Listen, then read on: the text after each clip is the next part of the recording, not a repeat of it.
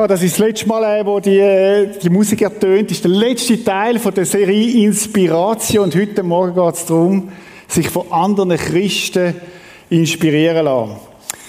Ich habe gestern, oder wir haben gestern äh, Freunde von uns getroffen, die leben in Kambodscha seit 20 Jahren, machen eine unheimlich eindrückliche Arbeit dort, wo sie Menschen das Evangelium bringen, wo Jesus nicht kennen. Und er hat mir, der Daniel, ein Freund, der Freund hat mir Folgendes erzählt und hat gesagt, weißt du, Reto, die Khmer, die opfern ganz viel. Sie tun Reis an in ihren Göttern und Fisch. Aber das Problem ist, der Reis und der Fisch, die liegen am Abend immer noch dort. Die liegen am Abend immer noch dort, weil sie nicht, nicht genommen werden von ihren Göttern. Und dann hat er mir gesagt, ist dir schon mal aufgefallen, dass Jesus am Ostermorgen die Jünger einen Fisch gegeben haben. Und im Unterschied zu diesen Göttern hat Jesus den Fisch gegessen, weil er lebendig und verstanden ist und lebt. Wow. Darum sind wir heute Morgen da, weil der Jesus lebt, sich von anderen Christen inspirieren lassen. Und ich habe gedacht, wow, wie, wie, wie lässig ist das, wenn wir von anderen Christen lernen können. Ich möchte euch von einem Erlebnis erzählen, das ich mit einem anderen Christ hatte. Ich bin eingeladen worden vor etwa einem Jahr zu geistlichen Gesprächen. Und zwar hat mich ein katholischer Freund eingeladen, hat gesagt, Reto, ich will, wir haben eine Zeit miteinander, wo wir geistliche Gespräche haben. Und ich habe einen Freund von mir eingeladen und ich habe euch ein Foto mitgebracht von dem Gespräch. Können Sie mal einblenden? Also ich bin der rechts übrigens. Äh, und äh, der andere ist der Pater Martin Petzold, der ist griechisch-orthodoxisch äh, orthodoxischer Priester in der Metropole in Deutschland.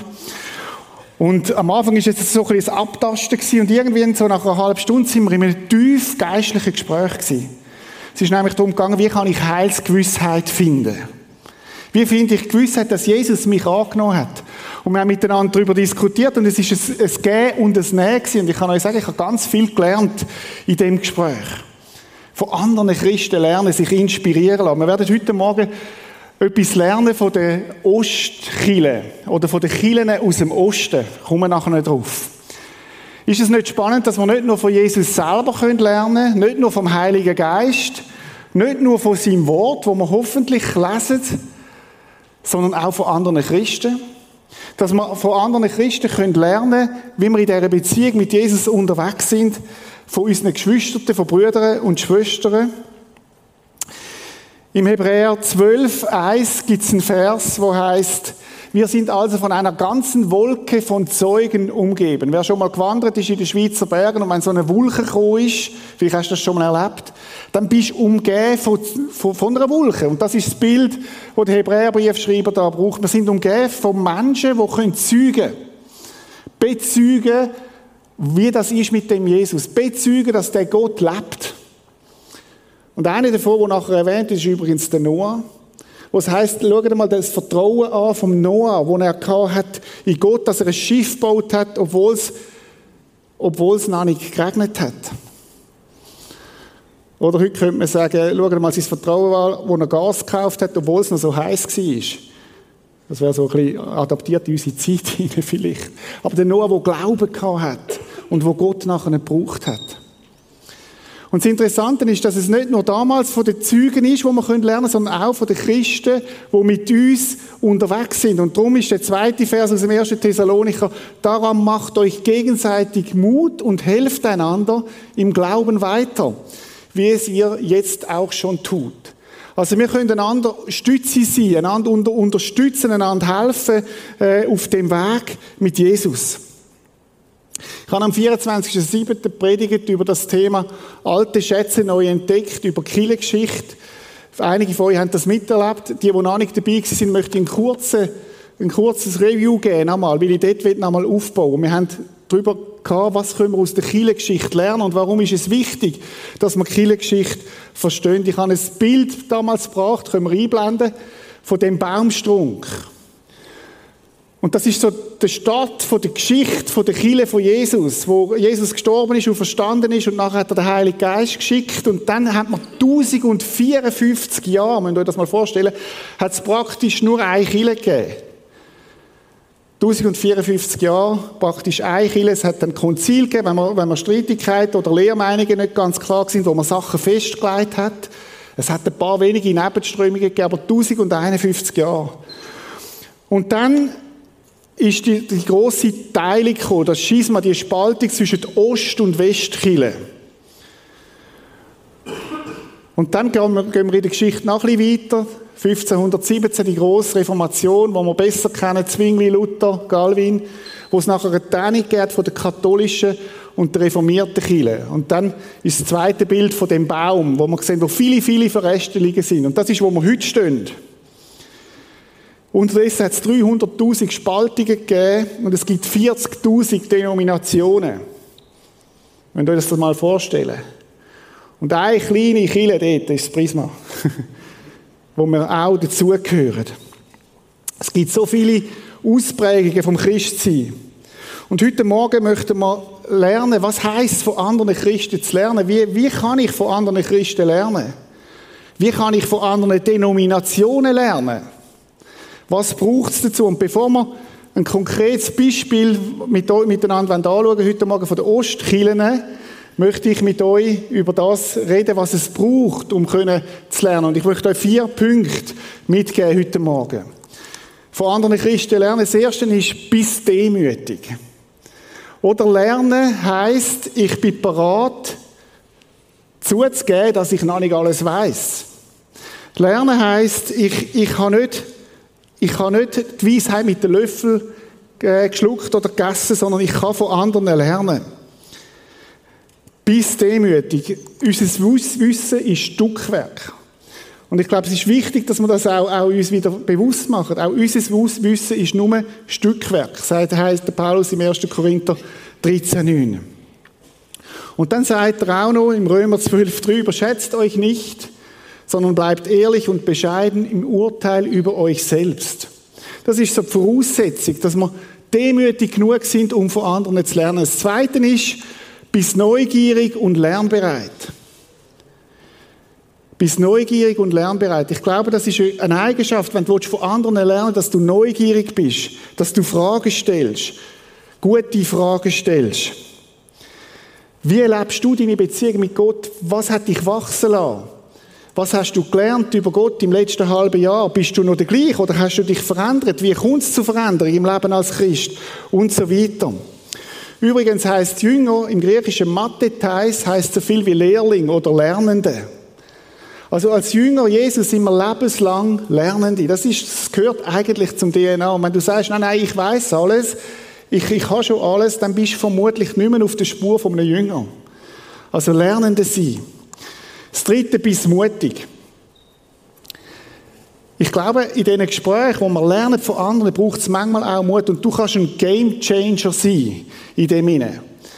Ich weiß nicht, ob euch das auch schon aufgefallen ist. Es gibt manchmal so Übungen, da ist man eingeladen, irgendwann Fest oder man ist mit Leuten, mit Freunden zusammen. Und man kann so die schönen Übungen haben, die locker flockig sind und man redet über das Wetter und man redet über das Seenachtsfest und alles. Das ist alles ja gut. Oder du kannst ein Game Changer sein. Indem du sagst, können wir mal heute Abend, darf ich euch eine Frage stellen? Sind ihr bereit für ein bisschen Tiefe? Und du fragst zum Beispiel die Frage, was hat dich in den letzten drei Monaten an Jesus begeistert? Oder du stellst die Frage, sag mir mal, in welcher Lebensphase bist du am meisten gewachsen zu Jesus? Können wir mal darüber diskutieren? Es braucht eine Person, die den Mut hat, in einer Tafel eine mutige Frage zu stellen, und der Abend kann total eine andere, eine andere Richtung nehmen. Hast du das schon mal erlebt? Hast du schon x-fach erlebt und gemerkt, plötzlich sind wir nicht mehr an der Oberfläche, sondern plötzlich haben wir mega tiefe Gespräche und wir können lernen voneinander. Game Changer. Und das vierte, prüf's. Prüf's. Selbstverständlich sollen wir prüfen, was wir von anderen hören, was wir von anderen lernen. Äh, Im Thessalonicher heißt, prüft aber alles und das Gute behaltet. Was sind unsere Prüfungsgeräte, die wir anwenden können? Das eine ist die Bibel. Darum müssen wir die Bibel kennen, dass wir es prüfen können. Stimmt das mit der Bibel überein? Und das andere ist der Heilige Geist, der in uns lebt. Der sagt, hey, da bin ich unruhig über dem Thema oder wo die auf etwas hinweist. Und selbstverständlich sollen wir prüfen auch das, was Gott, was wir lernen von anderen und das Gute behalten. Spannend, oder? Offensichtlich hat es schon beim Paulus Sachen gegeben, wo nicht alles gut war. Aber das Gute sollen wir nehmen und behalten. Das ist so ein bisschen Vorrede jetzt. Die Einführung in das Thema heute Morgen. Also wie gehe ich generell um, wenn ich von anderen lernen will? Bist demütig, bist neugierig und lernbereit, bist mutig, bist ein Gamechanger und prüf's. Und jetzt möchten wir einen Schritt weitergehen miteinander heute Morgen. Und ich möchte ein, eine Sache rausnehmen, was wir von den Ostkillen lernen können. Und ich habe dazu euch ein anderes Bild mitgebracht. Lungenflügel. Wenn wir die Ostkille und die Westkille nehmen, dann können wir eigentlich das Bild brauchen und sagen, es sind wie zwei Lungenflügel. Beide sind wichtig, beide haben eine grosse Aufgabe. Und wenn ein Lungenflügel nicht schafft, dann muss der andere mehr schaffen. Also es sind beide, beide braucht. Und ich glaube auch, beide ergänzen sich. Es gibt die östliche Tradition und es gibt die westliche Tradition im Glauben. Und uns ist das, bei uns im Westen denken wir oft, es gibt reformiert und katholisch und wir blenden das wie aus, dass es die Ostkirchen und die arabischen Kirchen gibt. Spannend ist, und das ist meine Überzeugung und auch meine These heute Morgen, dass beide voneinander extrem viel lernen können. Und dass beide miteinander ein Ganzes geben. Was auf der einen Seite stark entwickelt ist, ist meistens auf der anderen Seite ein bisschen weniger entwickelt.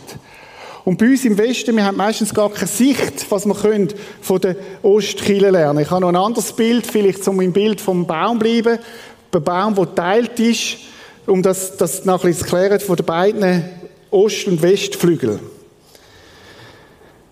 Und ich habe eine Tabelle mitgebracht, wo wir miteinander ein paar Punkte, die ich möchte, möchte euch zeigen, wie die sich ergänzen.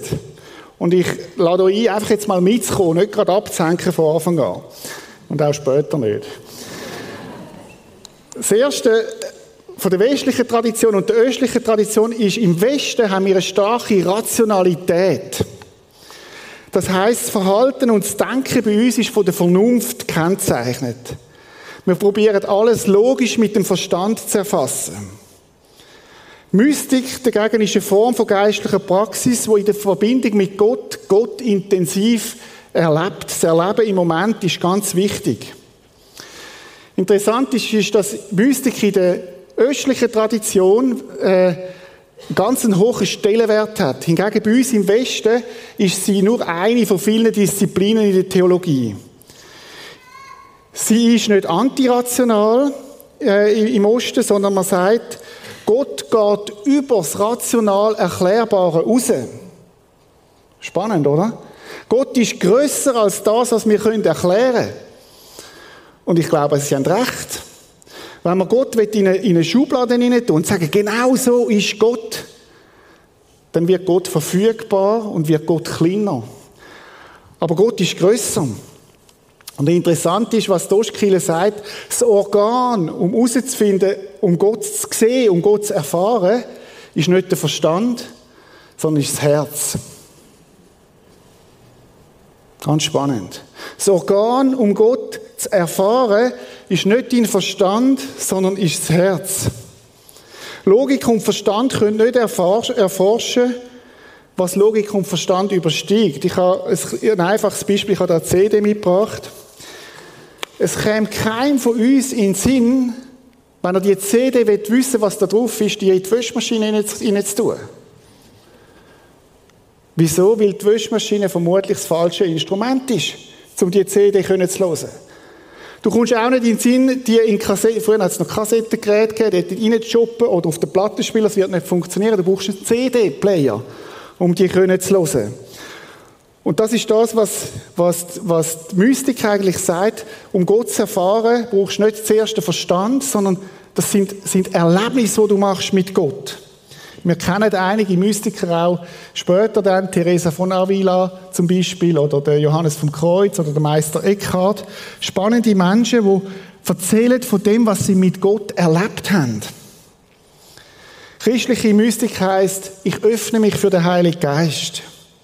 Ich bin empfänglich fürs Reden von ihm, losen auf Gott, das kennen wir bei uns auch. Und interessant, was die östliche Mystik auch sagt, ist, du sollst dein Herz reinigen, damit du Gott kannst sehen. Spannend, oder? Jesus sagt, selig sind die reinen Herzens sind, dann werden sie Gott schauen. Und jetzt ist das nicht ein Gegenpol voneinander, sondern es ergänzt sich. Rationalität und Mystik. Der nächste Punkt ist Wahrheit und Schönheit. Wahrheit und Schönheit. Der Ostkirchen sagt, Schönheit ist immer ein Hinweis auf Wahrheit.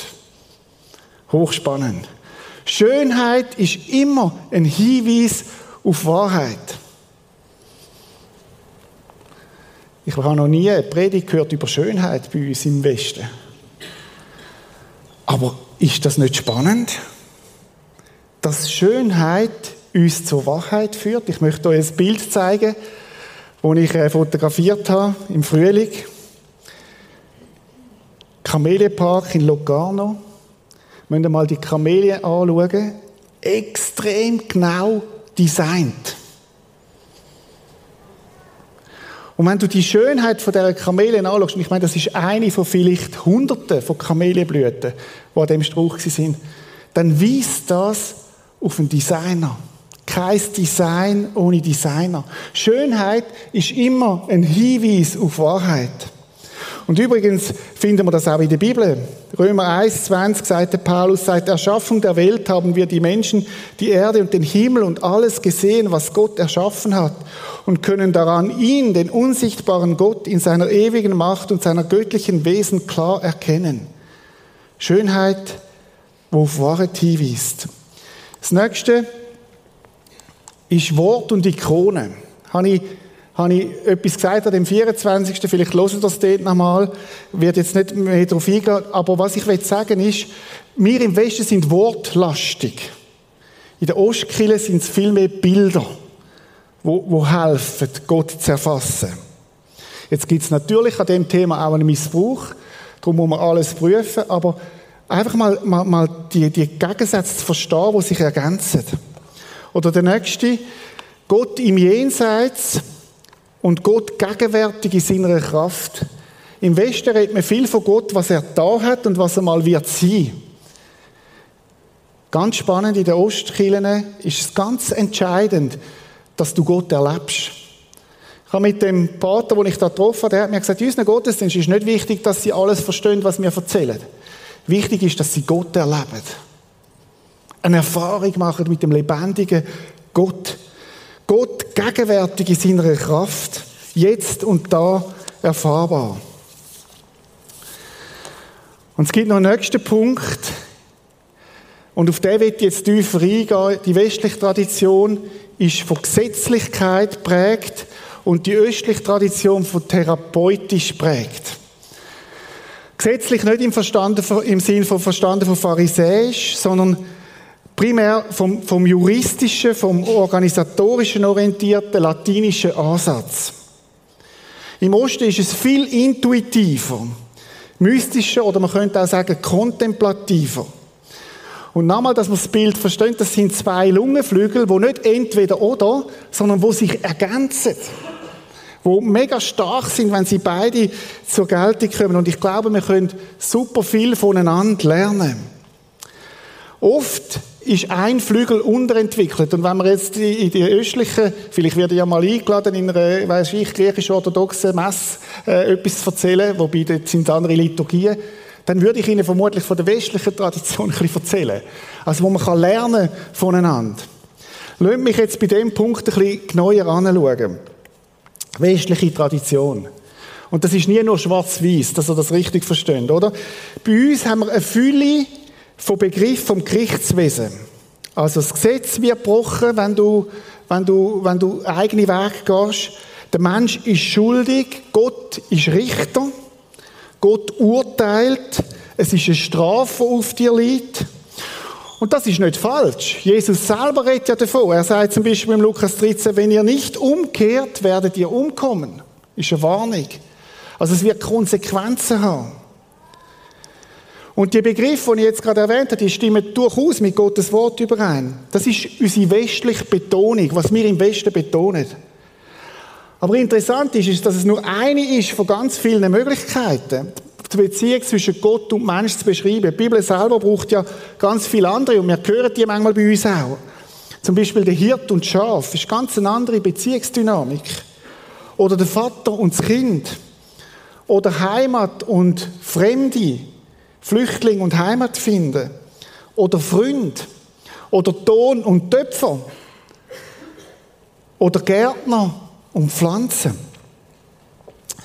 In den Ostkirchen ist eine stärkere Tendenz zu einer therapeutischen Sprache. Sünd bedarf einer Therapie. Das heißt, sie sind nicht so sehr interessiert an der Bestrafung der Sünde, sondern die Frage ist vielmehr, warum sündest du? Warum hast du in deinem Leben Zielverfehlung? Wie ist es dazu gekommen? Und wie kann das überwunden werden? Was kann dir helfen? Sünde ist immer ein Hinweis, dass etwas im Herz krank ist. Das ist ganz ein anderer Ansatz. Da ist nicht der Richter im Zentrum, sondern der Arzt. Oder lasst uns das mal durchdenken. Und ich sage nochmal, dass ihr mich richtig versteht, nicht gegeneinander ausspielen. Es sind wie zwei Lungenflügel. Wenn Gott für dich der Richter ist, und das ist er, was passiert, wenn du gesündigt hast? Was ist der Reflex von dir, wenn du Sachen gemacht hast, die nicht gut sind? Du wirst es versuchen zu verstecken. Du wirst versuchen, dich besser darzustellen, als du bist. Das hat etwas zu tun auch mit Angst, die oft da ist. Und es ist auch gut, Angst und Respekt ist nützlich, es ist ja auch gut, wenn wir Respekt haben vor Gott. Aber wie ist es denn, wenn Gott als Arzt gesehen wird? Und wenn mein Herz krank ist? dann ist Gott der erste Ort, wo ich hingehe. Weil er mich nicht wird verurteilen, sondern weil er mich wird annimmt und sich um meine Probleme wird kümmern. Versteht ihr das? Dann muss ich mich nicht besser darstellen, sondern dann werde ich mich sogar so darstellen, wie es wirklich ist. Und ich rede von dem, was mir wirklich Probleme macht. Ich lege es offen und ich werde die Hilfe in Anspruch nehmen. Konkret, du hast ein Suchtproblem heute Morgen. Irgendein Thema. Zu wem zieht es die hin? Zu dem, wo dich richtet? Oder zu dem, wo sagt, du hast ein Problem, ich helfe dir, dass du gesund werden kannst? Oder ein charakterliches Problem, Jähzorn, Lüge, Habgier, Stellen, wo du in deinem Leben mitträgst. Und wir sind alle Menschen, ich, kann, ich kann gerade alles aufzählen, ich kenne das alles bin übrigens auch suchtgefährdet, wie viele von uns auch. Ich habe ein Herzproblem, ich brauche Hilfe. Ich habe kürzlich einen Hexenschuss gehabt. Ich habe Stimmen gehört in meinem Umfeld, die gesagt haben, du bist selber schuld. Wenn du deinen Rücken besser würdest trainieren, dann wäre das nicht so. Und sie haben recht. Wenn du mal eine bessere Haltung einnimmst, dann wäre das nicht so. Dann habe ich mich erinnert, dass ich eigentlich zum Arzt gehen Und es ist interessant, dass der Arzt hat mich nicht verurteilt. Dann hat er gefragt, hey, was ist passiert? Und, und das hat zu tun mit dem und dem. Das kann passieren bei einer schnellen Bewegung, wo der Körper sich schützt und so weiter. Und hat mich so genommen, wie ich bin. Was braucht es für eine Qualifikation für einen Arztbesuch? Habe ich mich gefragt. Qualifikation ist, dass du dir eingestehst, ich habe irgendwo ein Problem. Und ich brauche Hilfe. Und weißt du, was die beste Adresse ist? Ich gehe zum Arzt, wo er mir hilft. Beide, beide Seiten von diesen Lungenflügeln haben recht. Gott ist Richter, das ist es so. Und Gott ist aber auch Arzt von der Ostkirche lernen. Ich habe mich dann gefragt, wo ist denn der biblische Bezug dazu? Ist das einfach etwas, was die Ostkirche erzählt und, und wo ist der Bibel? Eben das Prüfen. Und ich bin auf eine interessante Stelle gestoßen, wo es heißt im Jakobus 5, sagt der Jakobus, der Bruder von Jesus, sagt, damit ihr geheilt werdet. Er sagt, ihr müsst etwas machen, damit ihr geheilt werdet. Und interessant ist, äh, dass dass das, das Gesundwerden, geheilt werden, tatsächlich eine Sprache ist von der Therapie, von dem äh, therapeutischen Ausdruck. Und interessant ist, was vorausgeht. Und jetzt könnte man ja denken, mache irgendwelche Fitnessübungen oder gang zum Doktor. Und er sagt folgendes, bekennt einander eure Schuld und betet füreinander. Hä? Und dann werde ich geheilt? Spannender Ansatz wo das Geheilsein etwas zu tun hat. Und ich glaube, es ist nicht nur auf körperliche Sachen bezogen, sondern möglicherweise redet Jakobus da auch vom Herz und sagt, hey, wenn du ein Herzproblem hast, dann ist der erste Schritt, dass du es ans Licht bringst und sagst, ich habe da, da habe ich ein Problem. Da komme ich etwas nicht unter die Füße über. Und dann sagt er, bring es ans Licht und du wirst gesund werden. Und Achtung, ich sage damit nicht, dass Krankheit der Folge ist von Sünde. Das habe ich nie gesagt und sage ich auch nicht. Aber es gibt einen Zusammenhang zwischen geistlich gesund werden und bekennen, wo der Arzt ist, wo mich, wo mich wahrnimmt. Ich möchte das an einem Beispiel zeigen im Neuen Testament. Die Geschichte vom Zachäus kennen viele von uns. Der kleine Mann, der unheimlich reich geworden ist. Aber er ist reich geworden auf eine Art und Weise, die nicht gut war. Er ist nämlich habgierig hat Leute beschissen, er hat Geschäft gemacht, Hauptsache, Hauptsache mehr Finanzen. Vielleicht findet sich der eine oder andere da drin. Und der Zachäus hat eigentlich im tiefsten gewusst, ich habe ein Problem. Er hat spätestens dann gemerkt, wo er gemerkt hat, das macht mich nicht satt. Ich komme immer mehr über, aber ich werde nicht satt. Und dann ist passiert, dass Jesus in das Dorf hineingekommen ist und der Zachäus hat schon vieles gehört von dem Zachäus, hat ihn unbedingt gesehen, ist auf dem Baum rauf, weil er relativ klein war. Und der Zufall will dass Jesus genau dort durchläuft. Und er steht unten an, schaut auf und sagt, hey Zachäus, komm oben runter. Ich will bei dir einziehen. Spannende Geschichte. Und interessant ist die Reaktion vom Zachäus.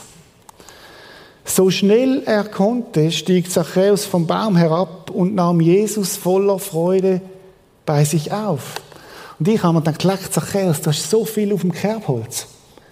Und du freust dich, wenn Jesus zu dir kommt? Müsste nicht deine Reaktion sein, oh Achtung, Jesus kommt, der weiß sowieso alles von mir. Ich verstecke mich. Wisst ihr, was ich glaube? ist, dass der Zachäus gewusst hat, was in seinem Herz nicht okay ist. Aber dass er nicht gewusst hat, wie er von dem ganzen Seich los wird, wie er wieder gesund wird. Und was er gewusst hat, ist, dass es einen Ort gibt, wo er hingehen kann, respektive wenn der Jesus zu ihm kommt und sich einlädt, dann ist das Beste, was mir passieren kann. Der Jesus, den muss ich sehen. Und er nimmt den Jesus bei sich auf. Da ist keine Angst, da ist keine Scham, da ist kein, kein, kein Verzweifeltsein. Weil ich glaube, er hat Jesus nicht als der Richter gesehen in dem Moment, sondern er hat Jesus als der gesehen, wo er ist, der Arzt, der meinem Herzproblem helfen kann. Wie komme ich von einer charakterlichen Schwäche los? Wie komme ich von einem, von einem Herz, das nicht vergeben kann, wie komme ich dort an, dass es wieder gesund wird? Wie werde ich die Verletzungen los? Wie komme ich von einem habgierigen Herz zu einem Herz, das gern gibt? Wie erfahre ich die Befreiung? Wo ist der Ort, die Adresse? Und der Zachäus hat gedacht, Jesus muss es sein. Das ist die Adresse. Und jetzt müssen wir achten, interessante Fromme was die machen, oder? Die sagen, die Leute waren alle empört, als sie das sahen. Wie kann er sich nur von solch einem Sünder einladen lassen? Wisst ihr, die haben ein ganz anderes Bild gehabt, offensichtlich. Die haben gesagt, Sünd, Sünder muss verurteilt werden. Kennst du das? Ich bin gestern im Zug von Luzern heimgefahren, der Zug voller Leute von der Street Parade. Es hat mir es hat mir das Herz gebrochen. Wir sind mit zwei jungen Mädchen im Zugabteil gewesen. Sie haben von ihren sexuellen Abenteuern erzählt. Und ich habe gedacht, Mann, ihr seid so schöne junge Frauen, gebt euch doch nicht einfach am nächsten Teppich. Und es hat mir weh da. Jesus verbringt Stunden mit dem Zachäus. Und wenn ich mal im Himmel bin, werde ich mal fragen, Jesus und Zachäus, können wir mal eine Runde haben miteinander? Was haben die eigentlich geredet? Wir sehen nicht, was sie geredet haben, aber wir sehen die Auswirkungen von dem von dem Zusammensein. Die Auswirkungen von dem, wenn Jesus eingeladen wird in ein Haus, in ein Leben hinein. Das heißt, Zachäus aber trat vor den Herrn und sagte zu ihm, Herr, Die Hälfte meines Besitzes will ich den Armen geben. Und wenn ich von jemand etwas erpresst habe, gebe ich es ihm vierfach zurück. Wisst ihr, der Zachäus ist nicht noch gesund worden, der ist gesund, gesund, gesund, gesund worden. Ich weiß nicht, gibt es ein Doppel von gesund? Total frisch ist der geworden. Total heil. Gott hat ihn heil gemacht, wo er vorher krank war. Er hat das heiles Herz bekommen. Er hat mich vorher begeistert bei der Gabriela, wo sie, das haben wir übrigens nicht abgesprochen, wo sie gesagt hat, da ist etwas heil geworden. Weil der Heiland zu ihr gekommen ist. Von dem Moment an hat nicht mehr er das Geld besessen oder das Geld ihn besessen, sondern er das Geld besessen. Und dann ist interessant, da sagte Jesus zu Zachäus, der heutige Tag hat diesem Haus Rettung gebracht. Und wenn man Rettung vom Griechischen übersetzt, kann man auch übersetzen mit Heilung, Heil gebracht. Da ist etwas wiederhergestellt worden. Das Thema heute Morgen ist von anderen Christen lernen. Könnten wir von den Ostkirchen an diesem Punkt etwas lernen? Und heute Morgen möchte ich dich fragen, wo bist du krank?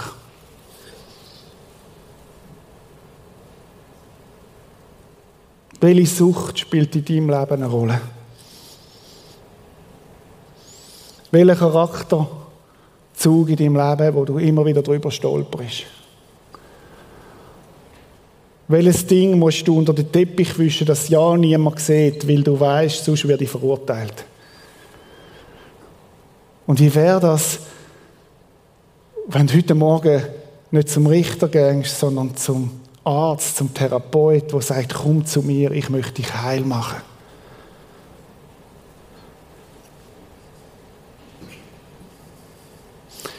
Wo sich behutsam um dich kümmert und dich fragt, erzähl mir mal deine Geschichte. Erzähl mir mal, wie es gekommen ist, dass du so habgierig geworden bist, dass du immer raffst und das Gefühl hast, du kommst zu kurz und kommst doch nicht genug über.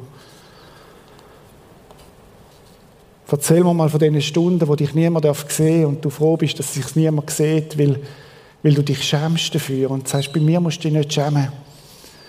Du hast ein Herzproblem.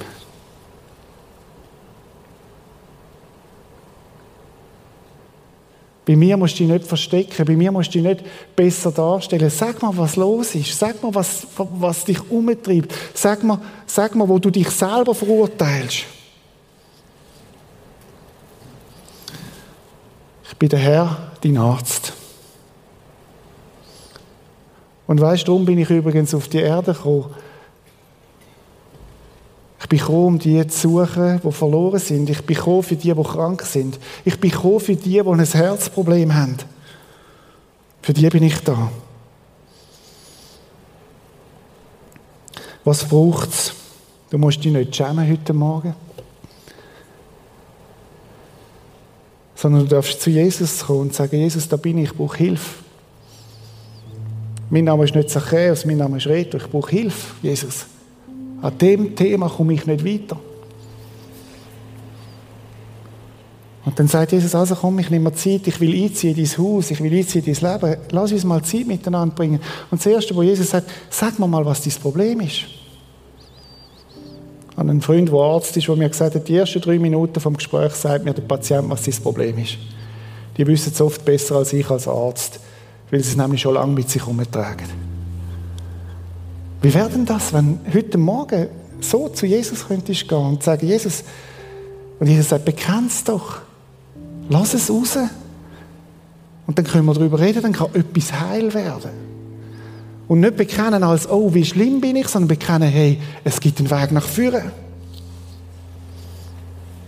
Es ist interessant, dass Jesus an dem Punkt auf seine Kille baut. Jesus ist ja, ist ja beim Vater jetzt. Aber er hat uns den Heiligen Geist geschenkt und hat gesagt, dein Bruder kann zu deinem Arzt werden. Indem du ihm bekennst. Das ist der erste Schritt. Bekennt einander eure Schuld, damit ihr gesund werden. Das Tragische ist, dass wir oft die Folgen von einem Bekenntnis mehr fürchten als die Folgen vom Schwiegen. Du kannst rausgehen und du kannst genauso weitermachen, wie du bist. Oder du kannst heute Morgen sagen, hey Jesus, ich habe verstanden, dass du mein Arzt willst sein. Ich habe verstanden, dass du mein Therapeut bist. Manchmal gibt es eine Therapie dann hinten drin, wo Gott mit uns Weg geht, was es heißt, neues Lernen, einzulernen. Wir haben das letzte Sonntag von der Identität, die neu einzulernen zum Beispiel.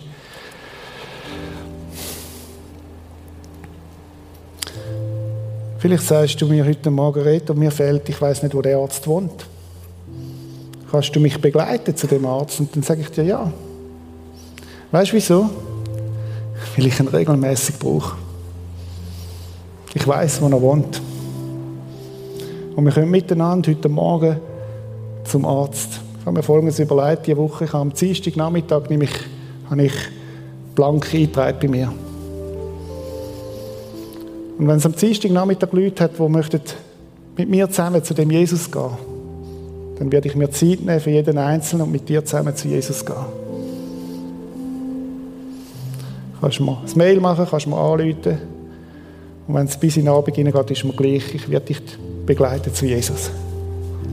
Das ist ein Angebot. Weil nicht ich kann dir helfen, aber Jesus kann. Und Jesus ist der Arzt, wo die beste Adresse ist, wo wir hingehen können. Ich weiß, wo er wohnt.